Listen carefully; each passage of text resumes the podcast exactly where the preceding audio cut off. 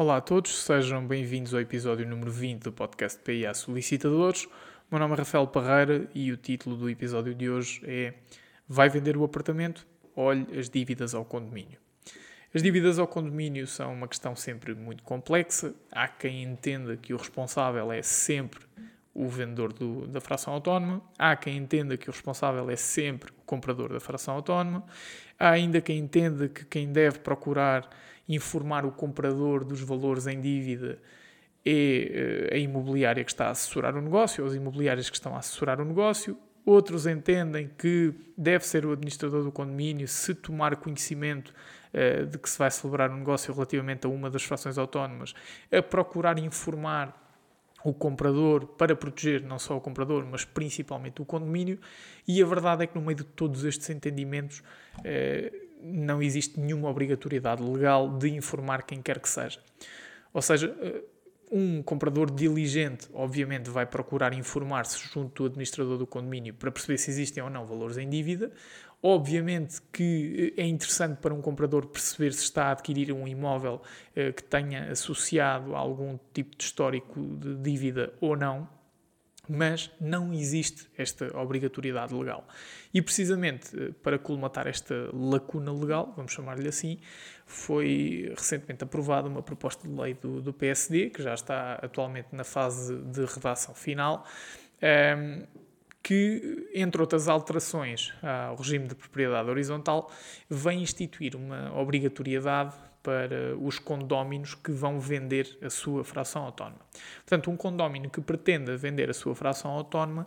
tem de solicitar ao administrador do condomínio a emissão de uma declaração escrita, da qual conste o montante de todos os encargos do condomínio em vigor, relativamente à fração, com especificação da sua natureza, respectivos montantes e prazos de pagamento, bem como caso se verifique das dívidas existentes, respectiva natureza, montantes, datas de constituição e vencimento. Eh, portanto, estamos a falar aqui de uma declaração que vai não só incluir o valor do condomínio que se paga mensalmente, eventuais valores em dívida, ou seja, valores que já estão vencidos, cujo pagamento já está vencido e que não, não foi efetuado, e portanto o, o condomínio vendedor está em dívida para com o condomínio, mas também eventuais encargos que tenham sido aprovados em Assembleia de Condóminos e que se venham a vencer já depois da celebração da, da escritura ou do DPA, ou seja, já depois da operação de compra e venda,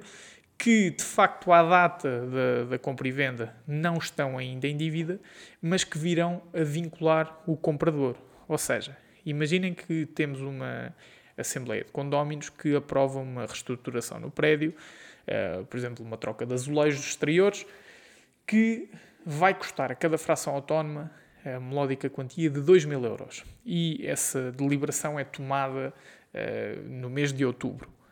Mas o, o, prazo para pagamento, ou melhor, a data de vencimento desses 2 mil euros é apenas em abril do ano seguinte. Entretanto, em novembro, temos uma venda e quem vai comprar tem que saber que já foi deliberado este encargo futuro do condomínio. Portanto, encargo, na verdade, é um encargo de, de cada fração autónoma. Uh, e esta declaração escrita que o condomínio tem que solicitar ao administrador e que o administrador passa a ter a obrigação legal de emitir, uh, tem como objetivo precisamente informar o uh, comprador tem como objetivo também proteger o condomínio. Isto porque eu diria que o objetivo central é reduzir a percentagem de incumprimentos uh, relativamente a, aos condomínios. Esta declaração tem um prazo para ser pedida, tem de ser pedida ao administrador do condomínio no máximo até 15 dias antes da, da celebração do, do contrato de compra e venda e tem de ser emitida pelo administrador no prazo de 10 dias a contar do pedido que foi formulado por parte do condómino vendedor. Esta, esta obrigação por parte do condómino de pedir esta declaração é de tal forma importante que, se porventura ele não pedir esta declaração, vai ser responsabilizado pelo valor das despesas inerentes à identificação do novo proprietário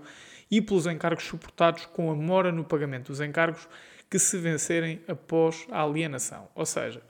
se porventura eh, tivermos aqui uma situação em que o condómino não eh, identificou o novo proprietário, não informou o administrador do condomínio do, do novo proprietário, neste caso o nome completo e o número de identificação fiscal do novo proprietário, todos os gastos que o administrador tenha na identificação desse novo proprietário serão suportados pelo condomínio. E uh, para quem esteja a pensar, tudo isto é muito bonito, mas a verdade é que ninguém vai cumprir, desenganem-se. Isto porque esta proposta de lei, entre outras alterações, prevê também uma alteração ao Código do Notariado que vai uh, incluir aqui para os profissionais que trabalham com as regras do notariado, neste caso solicitadores, advogados e notários,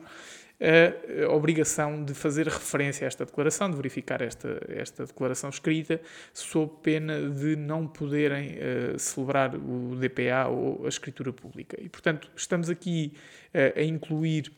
não apenas comprador e vendedor e uh, o administrador do condomínio, mas também o profissional que vai uh, intervir na, na transação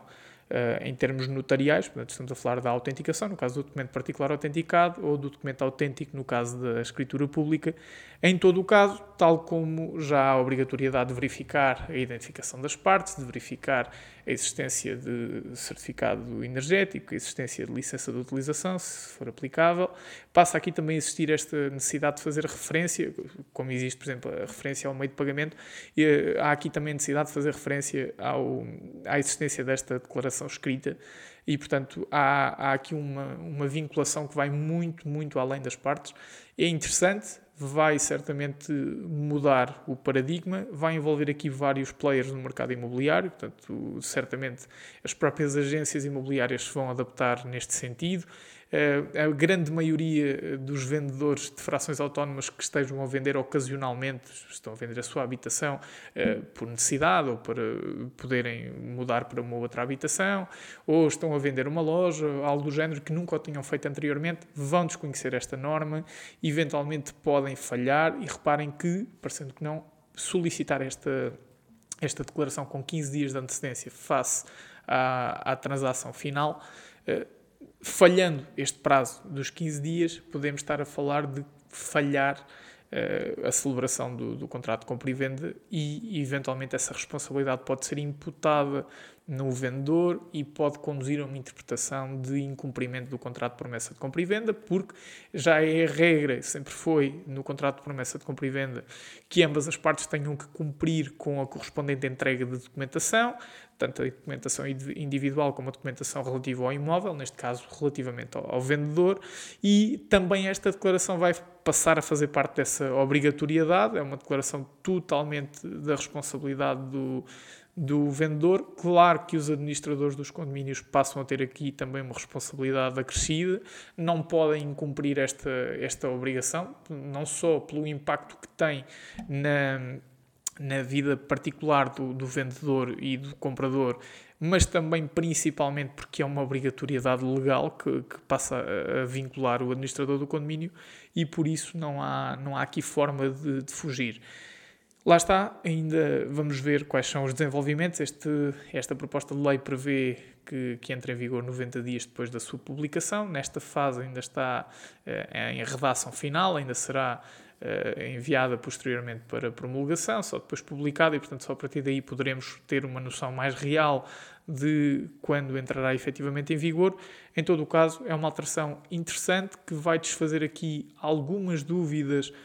principalmente no mercado para quem vai comprar eh, alguma fração autónoma, mas vai também desfazer aqui algumas dúvidas relativamente a responsabilidades, eventuais responsabilidades, se tomou conhecimento, se não tomou conhecimento. Portanto, afasta-se aqui uh, essa, essa dúvida que possa surgir num, num litígio judicial futuro e que é interessante, certamente vai dar algum dinamismo ao mercado, certamente vai permitir maior certeza jurídica nestes, nestes litígios e principalmente, e é aquilo que sempre interessa, vai permitir evitar muitos litígios. Por isso, estamos cá para ver, estamos cá para analisar. Espero que tenham gostado deste episódio. Continuem a acompanhar-nos, deixem-nos o vosso feedback em comentários, em mensagens, em telefonemas, em e-mails, como acharem melhor, mas deixem o feedback porque é para isso que nós gravamos este podcast. Muito obrigado e até ao próximo episódio.